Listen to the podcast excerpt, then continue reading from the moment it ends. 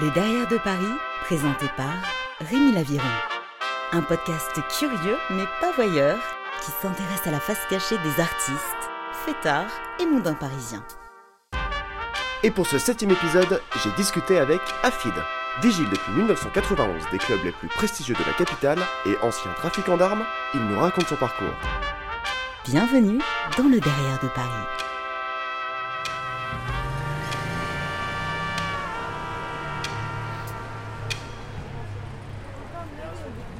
Je t'attendais Comment ça va Franck Ça va bien Ouais. On va s'installer Ouais. Allez.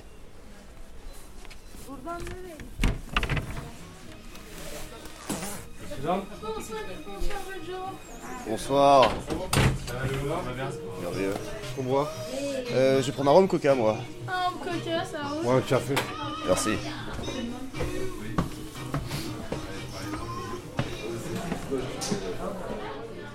Cher Rafid, on s'est mis un petit peu à l'écart euh, pour discuter.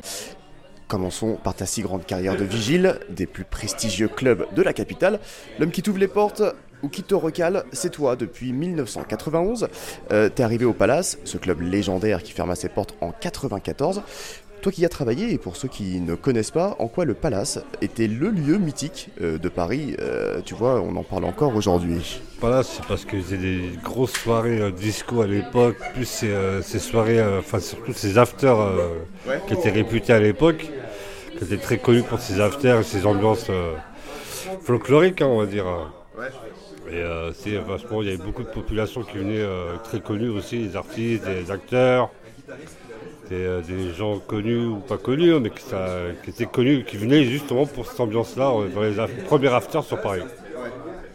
Tu y as bossé euh, combien de temps, toi? Ah, j'ai bossé- j'ai fait six derniers mois avant la fermeture. Et, euh, au début, j'étais à la porte, puis après, je me suis mis en retrait de la porte, j'étais en face euh, de la boîte.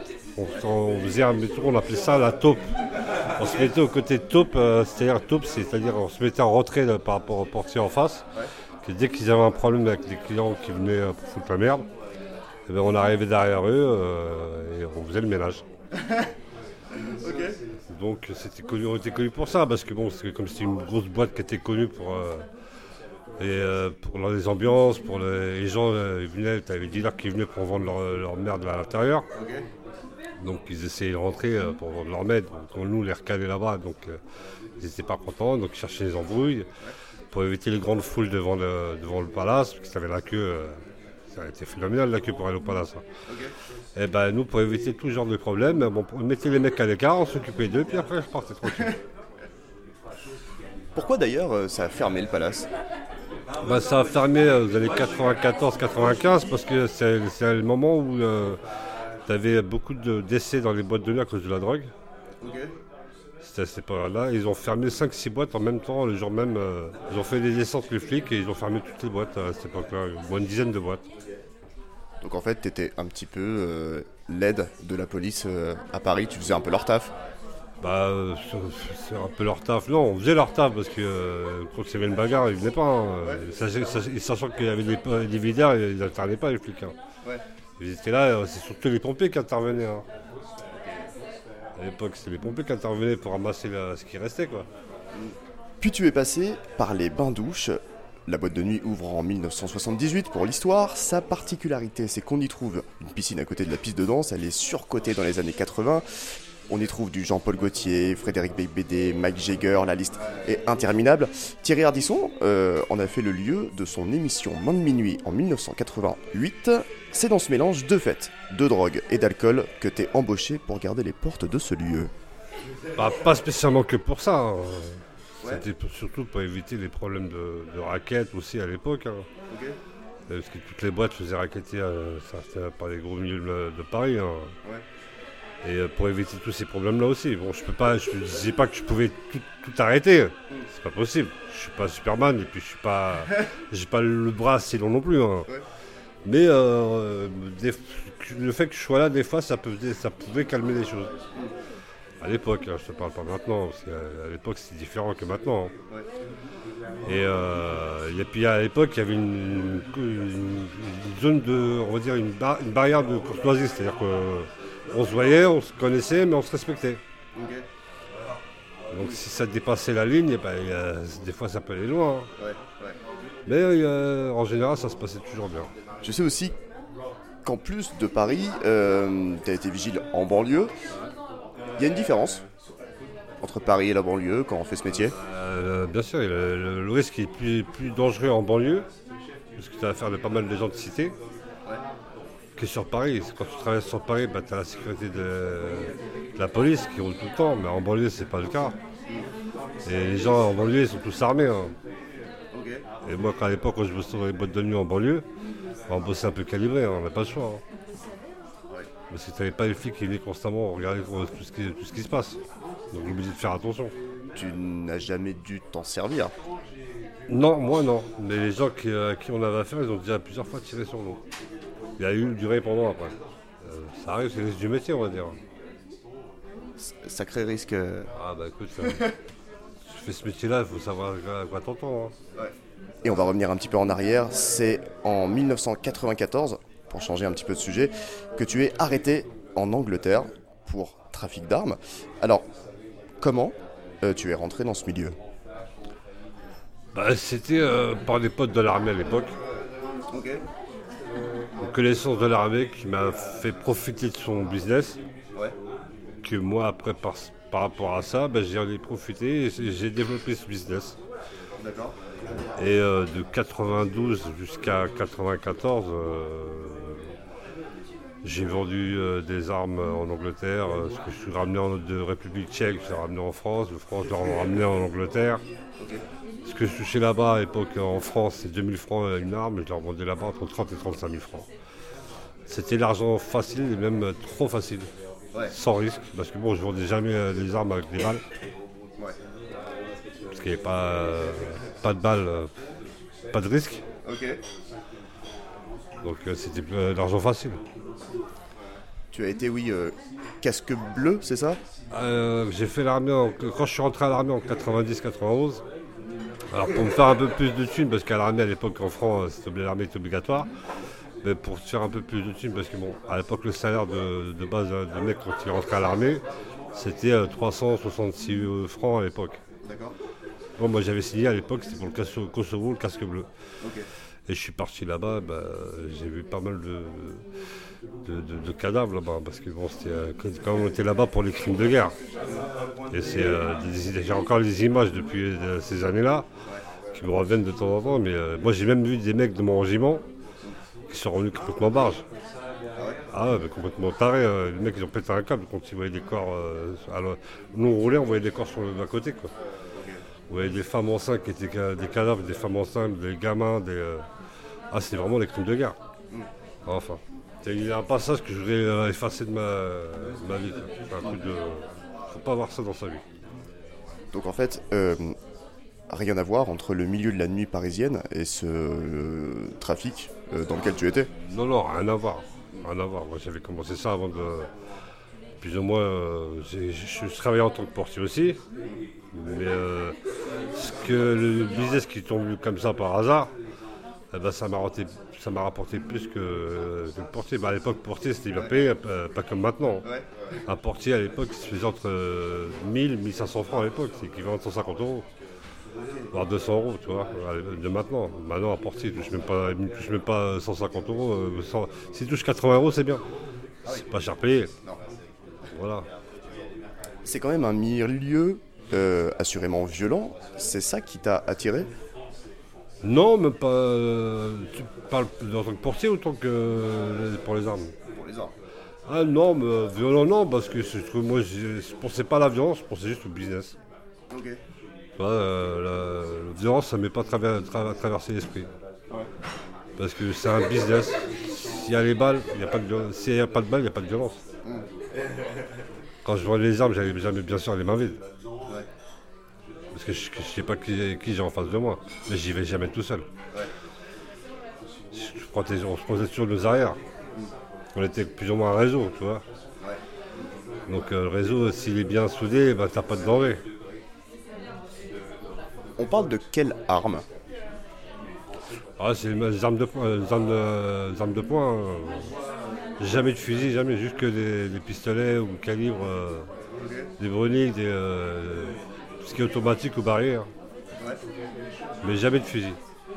T'as fait ça en tout combien de temps? Ah, J'ai commencé ça euh, fin des années 91 jusqu'à ce que je me suis attrapé en 94. Hein. J'ai une question que je me pose, c'était qui tes clients? Ah, des, trafics, des, bandits d'Angleterre, hein. des mecs qui avaient, de, la thune. Hein. En général, c'est qu'ils trafiquent, machin, mais bon, moi je regarde pas ce qu'ils ont fait ou ce qu'ils font. Euh, moi, c'est l'osé que je voyais. Une commande, j'arrive, hop, ça paye, et puis voilà, c'est tout. Tu fais pas le service après-vente? Ah, jamais. c'est toujours du neuf. Ah ouais? Toujours du neuf. Jamais des armes qui ont servi. Et comment tu transportais euh, ces armes de France en Angleterre? En voiture, toujours. Allait de Chotel, hop, on prenait la voiture, on montait dans le, train, puis hop, traversait ou alors on prenait le bateau. On mettait les flingues dans les moteurs et puis voilà. Les véhicules, je t'embrouille. Hein. Les, les, chiens qui vont chercher, ils vont ce qu'ils cherchent, c'est la, poudre, les armes. Les munitions, il y a une odeur dans les poudres. Si t'as pas la poudre qui va dans les balles les chiens ils vont rien renifler.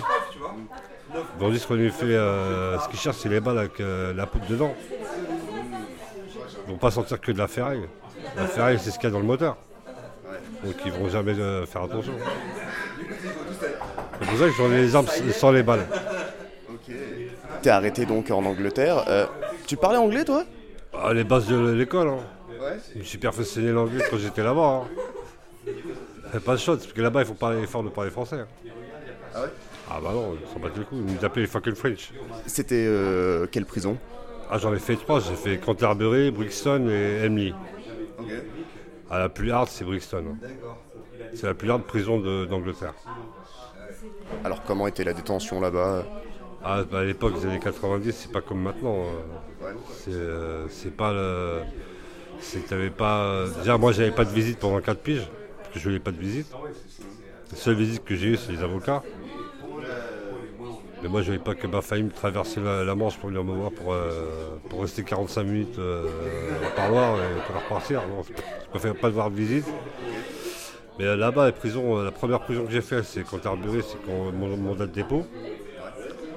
Donc là-bas, euh, l'avantage que tu as à l'époque là-bas, c'est que là-bas, tu avais les cabines téléphoniques. Alors qu'en France, il n'y en avait pas. Et à l'époque, là-bas, en Angleterre, bah, tu pouvais appeler. Après, bon, tu avais, les heures de sortie. Mais bon, il faut faire attention, parce que là-bas, c'est plus, plus que j'ai eu des problèmes, c'est avec euh, les Blacks jamaïcains. C'est la racaille de l'Angleterre. Euh, ben, j'ai côtoyé des Anglais, franchement, on avait le cœur sur la main. Je me suis fait un pote là-bas, un grand bandit là-bas qui s'appelait Gary, un anglais. On était toujours sous dans l'affaire. Les trois prisons que j'ai fait, il était avec moi. On a été mutés en même temps, on restait en même temps, on a même c'est avec lui, je m'entendais bien. Est-ce que euh, aujourd'hui c'est un truc que tu regrettes ou euh? bah, Non, parce que j'ai passé des bons moments à cette époque. Hein. Euh, j'avais de la thune, j'ai pas regretté. Hein. Le seul truc que je regrette, c'est que je m'avais fait choper, c'est tout. Sauf que maintenant, quand je viens prendre l'avion, bah, je suis fixé sur Interpol. Ah oui Donc à chaque, bah, chaque fois que je, passe la douane, bah, monsieur par ici, s'il vous plaît, pour voir. Quand tu fais une prison à l'étranger, bah, tu es fiché sur Interpol. Après tes 6 ans de prison, tu reviens sur Paris. Euh, tu réintègres directement le milieu des nuits parisiennes? Euh, oui, parce que dès que je suis ressorti, bah, tous mes amis sont venus voir, à qui je bossais avant. Euh, deux jours après, j'ai repris le boulot. Ok. Ah oui. Voilà. Plus, euh, j'ai vu tout le monde m'a donné une enveloppe de retour, bienvenue, un machin. Ça te fait pas donc une si mauvaise image que ça? Non, pas du tout. Bah, tu sais, dans le milieu à l'époque, si tu faisais respecter, bah, si t'es bien, t'es correct avec tout le monde, t'as pas d'ennemis. Hein. Donc après, si t'es pas correct, bah, tu fais des ennemis. En général, quand tu fais du bien, tu reçois du bien. Après, si tu fais du sale, bah, attends-toi à avoir du sale. Hein.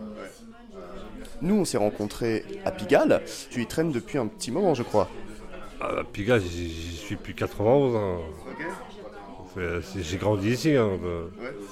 J'ai plus ou moins fait ma réputation ici. Donc, euh, tout le monde me connaît. Euh, tu as bien vu par rapport à qui t'a contacté pour me joindre. Un mec de Pigalle. Donc il savait, tu dit, si tu veux t'interviewer, va attendre ce mec-là, il t'a dit, bah il était venu vers moi. C'est pas, pour rien. Et tu as dû t'entendre parler de moi d'autres personnes, sûrement. Pigalle, oui, c'est vraiment un village. Ah, tu sais, euh, tu connais, si tu connais pas Radio Pigalle, euh, si tu connais pas, tu connais pas Paris.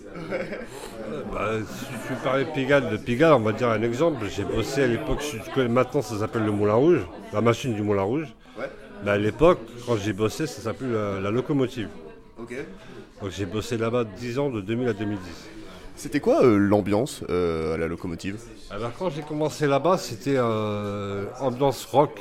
Ouais. C'est une boîte de rock à l'époque.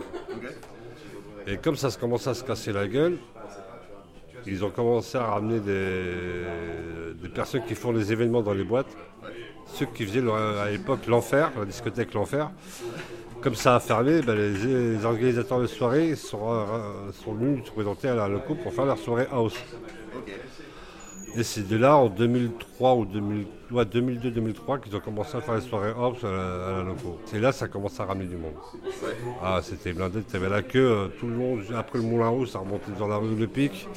Pour rentrer, il y avait- on faisait quoi, 2500, de- entre 2500 et 3000 personnes euh, le week-end. hein. Et euh, ça fait aussi pas mal de merde aussi.